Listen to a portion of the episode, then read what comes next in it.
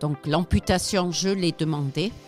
C'est vous qui l'avez demandé C'est moi qui l'ai demandé parce que ben, il fallait que je sorte de cette phase. Quand, au réveil, c'est vrai qu'après, il faut se réhabituer, enfin, s'habituer, pas se réhabituer, s'habituer à se voir déjà différemment et faire des choses différentes aussi. Est-ce qu'on peut dire que le fait de, de vous être, de faire amputer la jambe, ça vous a redonné de l'énergie pour la vie? Euh, après, j'ai mes douleurs, hein, parce qu'on a des douleurs fantômes quand, euh, quand on n'a plus un membre, que ce soit un bras ou une jambe, etc. On a des, des moments où on ressent euh, cette partie qu'on n'a plus et qui nous fait souffrir.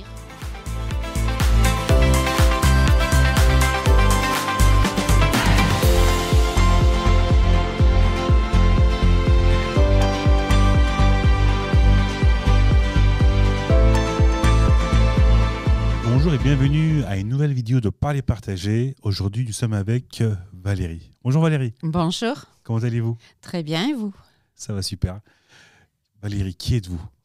Alors, euh, ben, Valérie, 58 ans, euh, maman de trois, euh, je ne vais pas dire grands garçons parce que c'est des hommes maintenant. voilà, donc voilà, ils sont tous partis de la maison.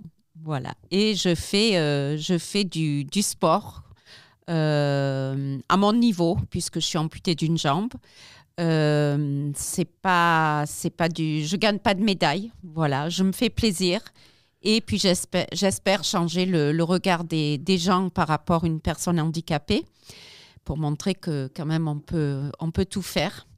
Et aussi euh, aider d'autres personnes qui pensent que ben, une fois qu'il leur est arrivé quelque chose, que leur vie est terminée. Voilà. Euh, Du coup, de toute façon, les sports, on va y revenir après. Mais parce que vous, vous étiez une personne valide, vous aviez vos deux jambes avant. Comment ça s'est passé? Qu'est-ce qui s'est passé euh? Voilà, alors oui, j'ai été une personne valide jusqu'à euh, il y a 18 ans, 19 ans en fait. Et hum, j'ai eu un, accident et je me suis retrouvée avec des opérations. Et pendant une des opérations, j'ai attrapé un staphylocoque doré. Et depuis, ça a été, euh, ça, ça a duré 13 mois. euh, où j'avais toujours ma, jambe, mais j'étais euh, très malade pendant les, les 13 mois. Et en plus, beaucoup d'opérations parce que je faisais gangrène sur gangrène et voilà. Donc l'amputation, je l'ai demandé. C'est vous qui l'avez demandé C'est moi qui l'ai demandé parce que ben, il fallait que je sorte de cette phase où euh, j'étais simplement, j'allais de mon lit au canapé, de mon canapé au lit et ça c'était ma, ma vie et avec, euh, je, je ne voulais pas de ça, je voulais vraiment vivre Et les hôpitaux aussi, entre-temps? Et les hôpitaux entrent, voilà, et c'était compliqué. Puis il y avait aussi les douleurs, euh, et puis psychologiquement, de, de voir que ma vie, elle, elle, était, euh, elle était devenue euh, bah, que ça. J'étais renfermée chez moi et euh, j'étais toujours allongée, ou soit dans un lit, soit sur un, mat, un canapé. Donc voilà, c'était c'était intenable. Il fallait, il fallait passer au-delà et reprendre cette vie. Du coup, cette décision, elle a été sûrement difficile, mais c'est pour pouvoir avancer, quoi.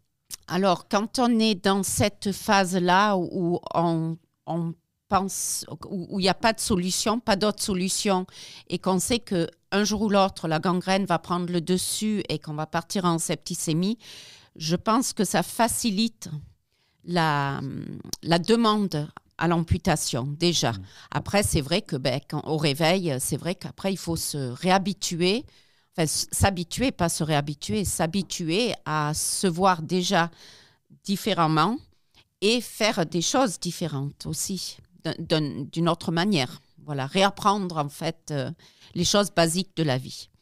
Et du coup, est-ce que cette période, on va dire après l'amputation, elle a été difficile ou elle a été...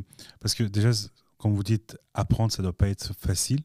Et surtout, en gros, une personne lambda, marcher, c'est ce qu'il y a de plus banal, mais on s'en rend pas compte que c'est quelque chose de grandiose, quoi. Tout à fait. Et mais vu que en gros, la demande vient de vous pour l'amputation, est-ce que déjà ça a été un plus, est-ce que ça a été plus facile pour la suite ou? Alors, je, je, pense que le plus facile, ça a été de savoir que, en fait, je me suis réveillée, entre guillemets, parce que j'étais réveillée pendant l'amputation, parce que je pouvais plus subir d'opération avec une, anesthésie générale. J'étais beaucoup trop faible. Et donc, on a fait ça avec péridurale. Du coup, je, bon, je me souviens de rien, mais j'étais réveillée. Et mon réveil a été euh, le meilleur, le meilleur qu'il existe, en fait. Et je pense que le fait de se retrouver en vie et ne plus avoir en tête cette gangrène, jusqu'où ça va aller, et puis euh, un jour ou l'autre, je vais faire une septicémie, et là, ben, il n'y aura plus d'espoir. Je pense que ça, c'est la plus grande des aides dans cette situation. Donc, j'ai accepté très vite ma nouvelle situation. Bon, par la force des choses, mais ça m'a beaucoup, beaucoup aidé à, à, m'accepter plus facilement. Et la période après, pour, euh, du coup, pour réavancer euh, comment, comment ça s'est passé? Est-ce que, ça a duré, est-ce que ça a duré longtemps? Est-ce que ça a été Non, de suite. Dès que je suis sortie, en fait, je suis sortie de l'hôpital quelques jours après. Euh, je suis sortie de, l'hôpital quelques jours après à ma demande. Euh, et là, parce qu'il fallait absolument que je reprenne ma, ma vie de maman avant mmh. tout, j'avais on va dire, euh, négliger mes enfants, pas parce que je voulais, mais parce que j'étais, voilà, j'étais bien obligée. Voilà. Vous avez quel âge à l'époque aux enfants euh, Alors, euh, ouf, ça remonte. Ils avaient, oula, je me rappelle plus. Ils étaient jeunes puisque l'amputation, c'était il y a 18 ans de ça, mhm. et j'ai mon plus, mon, mon plus jeune qui a 25 ans maintenant et le plus grand qui a 32 bientôt. Donc, euh, ils, étaient, ils étaient quand même jeunes. Ils avaient encore besoin de, voilà, d'une maman euh, comme avant. Et du coup, euh, du coup, je suis repartie dans... Je, je, pense que je me suis mise de, de côté pour pas trop penser à moi et justement repenser à, à ce que j'avais raté pendant 13 mois. Et il fallait absolument que je reprenne les enfants en en main, quoi, voilà. Et du coup, ça m'a fait un petit peu oublier mes, mes soucis, voilà. Et, eux, ils l'ont vécu comment euh, alors, euh, au début, j'avais, j'avais un petit peu l'angoisse de, de, leur expliquer de ce qui allait se passer, euh, parce que ben, l'amputation, c'est, ça fait quand même peur. Et je me suis dit, c'est violent, etc. Donc, je ne sais pas comment ils vont réagir. Et puis, finalement, ils ont bien réagi. mon aîné euh, sa réaction. Alors lui, c'est celui euh, où je, j'avais le plus peur pour lui, en fait, malgré que c'était le, plus âgé. Et sa réaction m'a dit, de suite, il a réfléchi et puis il m'a dit, bah, tu sais, une blonde handicapée au volant, ça craint. Donc, quand il m'a sorti ça, j'ai dit, bon, là, on est bon, tout va bien. Les deux autres, je m'inquiétais moins parce qu'ils avaient... Bah, après, ça dépend des caractères et les personnalités de, des enfants. Voilà, mais c'est vrai que c'était le plus grand qui me qui m'inquiétait le plus et bon, ça s'est bien passé.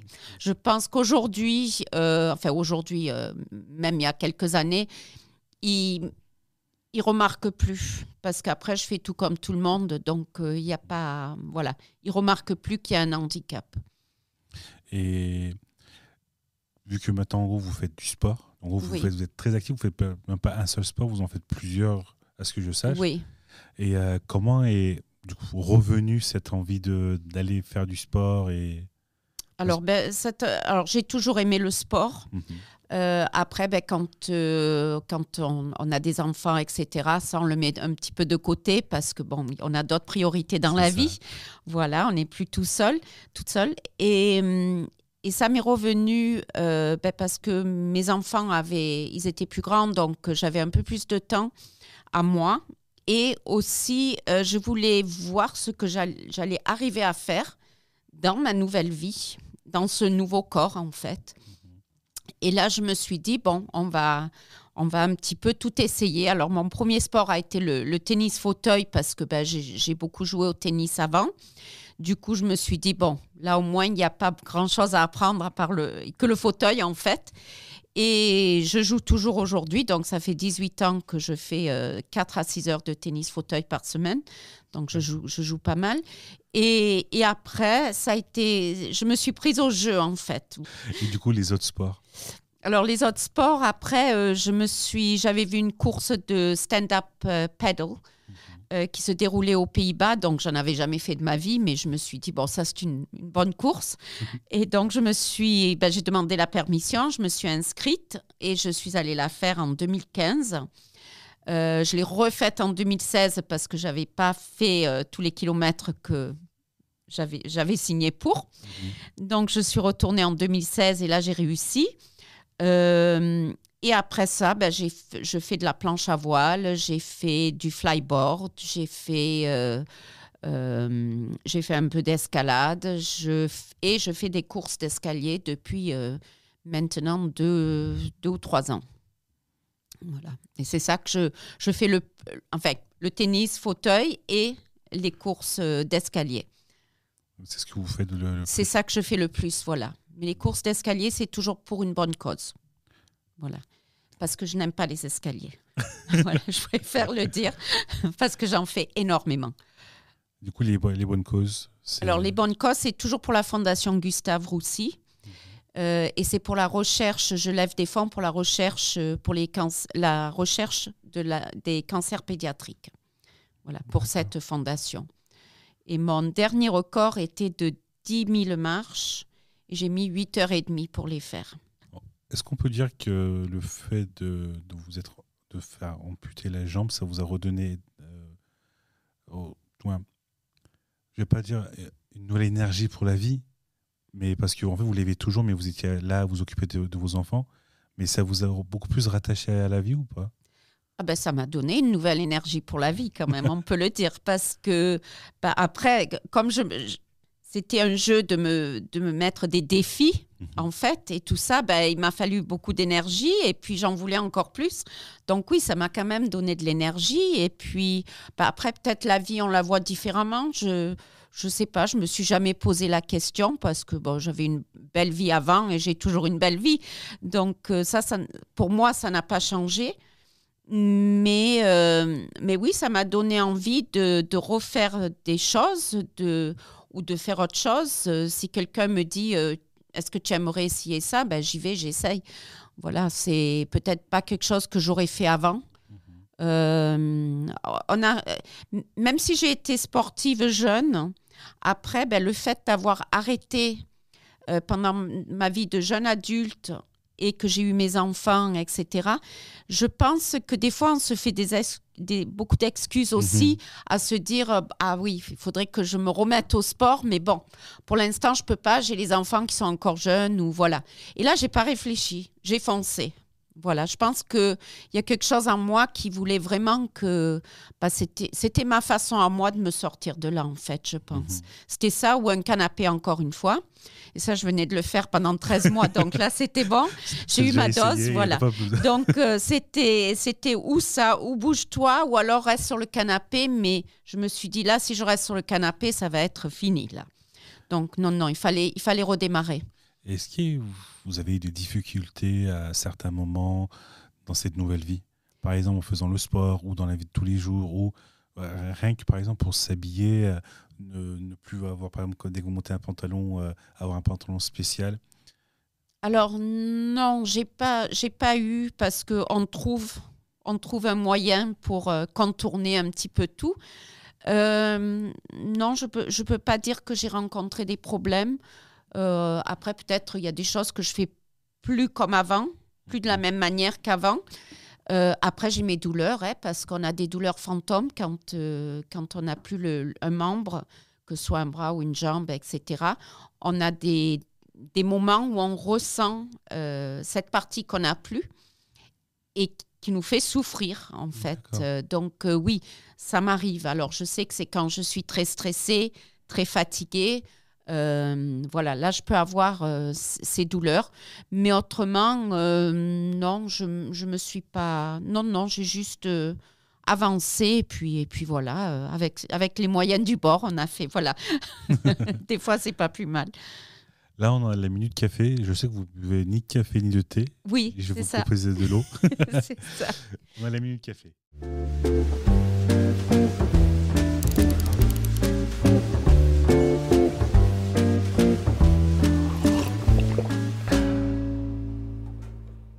Merci beaucoup. Moi, le café. Merci. Là, les questions vont être un peu plus euh, détentes, on va dire. Oui, autour d'un café. C'est ça. Euh, votre musique préférée? Alors moi j'aime bien tout ce, tout ce qui est Elton John. Voilà. Ap- Après il y a d'autres artistes bien sûr, euh, français et, et anglophones, Est-ce que vous avez une musique euh, que vous préférez d'Alton John ou c'est euh, à toutes. toutes toutes depuis que je suis toute petite. Ah oui, oui, depuis que je suis toute petite. Et euh, est-ce qu'il y a une musique que vous avez écoutée pendant euh, vos moments de reprise ou vos problèmes, vos moments de, de problèmes, on va dire, qui vous a Alors- accompagné euh, Oui, vous êtes le premier qui me demande cette question, qui me pose cette question. Alors oui, euh, lorsque j'étais, lorsque j'ai été amputée, j'ai une ancienne institutrice qui était devenue une amie d'un de mes fils euh, m'a rendu visite à l'hôpital et m'a emmené un CD de Pascal Obispo que je ne connaissais pas du tout. Alors que, bon, ben, il y a 18 ans, parce que moi, j'ai pas grandi ici, j'ai grandi en Afrique du Sud, en fait. Voilà, donc euh, je suis en France que depuis 93. Et du coup, euh, elle m'a amené ce, ce CD de, de Pascal Obispo et j'ai découvert euh, quelqu'un de, de fantastique. Voilà. et j'ai écouté ce CD en boucle pendant toute, euh, toute mon, mes quelques jours à l'hôpital puisque je ne suis pas restée longtemps. Et depuis, ben, je l'ai vu en concert beaucoup, beaucoup de fois et j'ai beaucoup de, de CD. Et euh, comme film, quel est votre film préféré? Alors, les Harry Potter, voilà. J'ai peut-être plus l'âge, mais bon, c'est pas grave. Après les Potter avec l'univers sont et magiques. autres, c'est C'est magique. Et avant ça, j'avais mon film préféré, c'était Gorillas in the Mist, euh, qui est un film avec les, les gorilles. C'était, euh, ça se passait, euh, je sais plus dans quel pays africain, vers le Congo, je crois. Voilà, j'avais beaucoup beaucoup aimé ça. Je sais pas le, je connais pas le titre en français. Je suis désolée. pas de souci. Et euh, est-ce qu'il y a une personnalité, une personne, un créateur euh, de contenu qui vous inspire?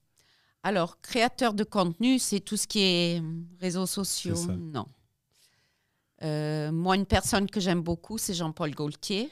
Et hum, j'espère, j'aimerais un jour, bon, c'est un rêve, faire un défilé avec lui. Voilà, pour lui. Voilà. Bah, On croise les doigts pour. Merci. c'est quelqu'un que j'aimerais vraiment, vraiment rencontrer, oui. Et est-ce que vous avez un conseil à donner, euh, que ça peut être aux jeunes ou aux personnes euh, en général? Parce que beaucoup de personnes peuvent vivre des choses euh, dures dans la, pendant leur vie, mais Oui. parfois elles peuvent agrandir, on va dire, ces, ces choses qui sont minimes. Elles peuvent croire que c'est... Oui, c'est vrai. Mais hum, il faut, essayer de rebondir. Il faut. La vie, la vie, elle reste belle. La vie, elle reste belle. Il faut oser et aller de l'avant. Et je sais que des fois, c'est compliqué, surtout quand c'est physique, hein, quand c'est quelque chose de physique. C'est compliqué parce que ben, on n'ose peut-être pas. Mais en fait, il, faut y aller. Et puis, euh, c'est vrai que bon, ça attire beaucoup ça attire beaucoup les regards et ça peut faire de la peine à certaines personnes euh, qui se retrouvent dans cette situation. Mais il faut aller de l'avant, il faut, voilà, il, faut, il faut vraiment euh, continuer euh, comme avant. Voilà, comme avant. Et puis, même si c'est différent et même s'il faut un peu plus d'énergie pour, pour y aller, il faut y aller. Il faut passer à l'action, quoi. Il faut, oui. il faut. Je Et, dis toujours, il n'y a pas de choix. En fait, on avance ou on crève. Voilà. Je, je pense qu'il n'y a rien entre. Voilà. Mais ça, c'est moi. hein. Après, il y a des handicaps qui sont très lourds. Ça, je le conçois. Mais bon, il faut, il faut essayer vraiment de. Voilà. Des fois, il ne faut pas trop s'écouter. Il faut se donner un petit coup de pied au, au derrière, au- aux fesses. Et puis, et puis, il faut avancer. Il faut, il faut foncer. La vie, elle- est belle. Voilà. Je vous remercie. Merci à vous. Je vous demanderai de liker la vidéo, d'écrire en commentaire euh, vos questions ou autres. On pourrait même mettre les informations de Valérie directement en description. Et euh, n'oubliez pas de partager aussi les vidéos. Et en parler, c'est partager. Et c'est en partageant qu'on en parle. Salut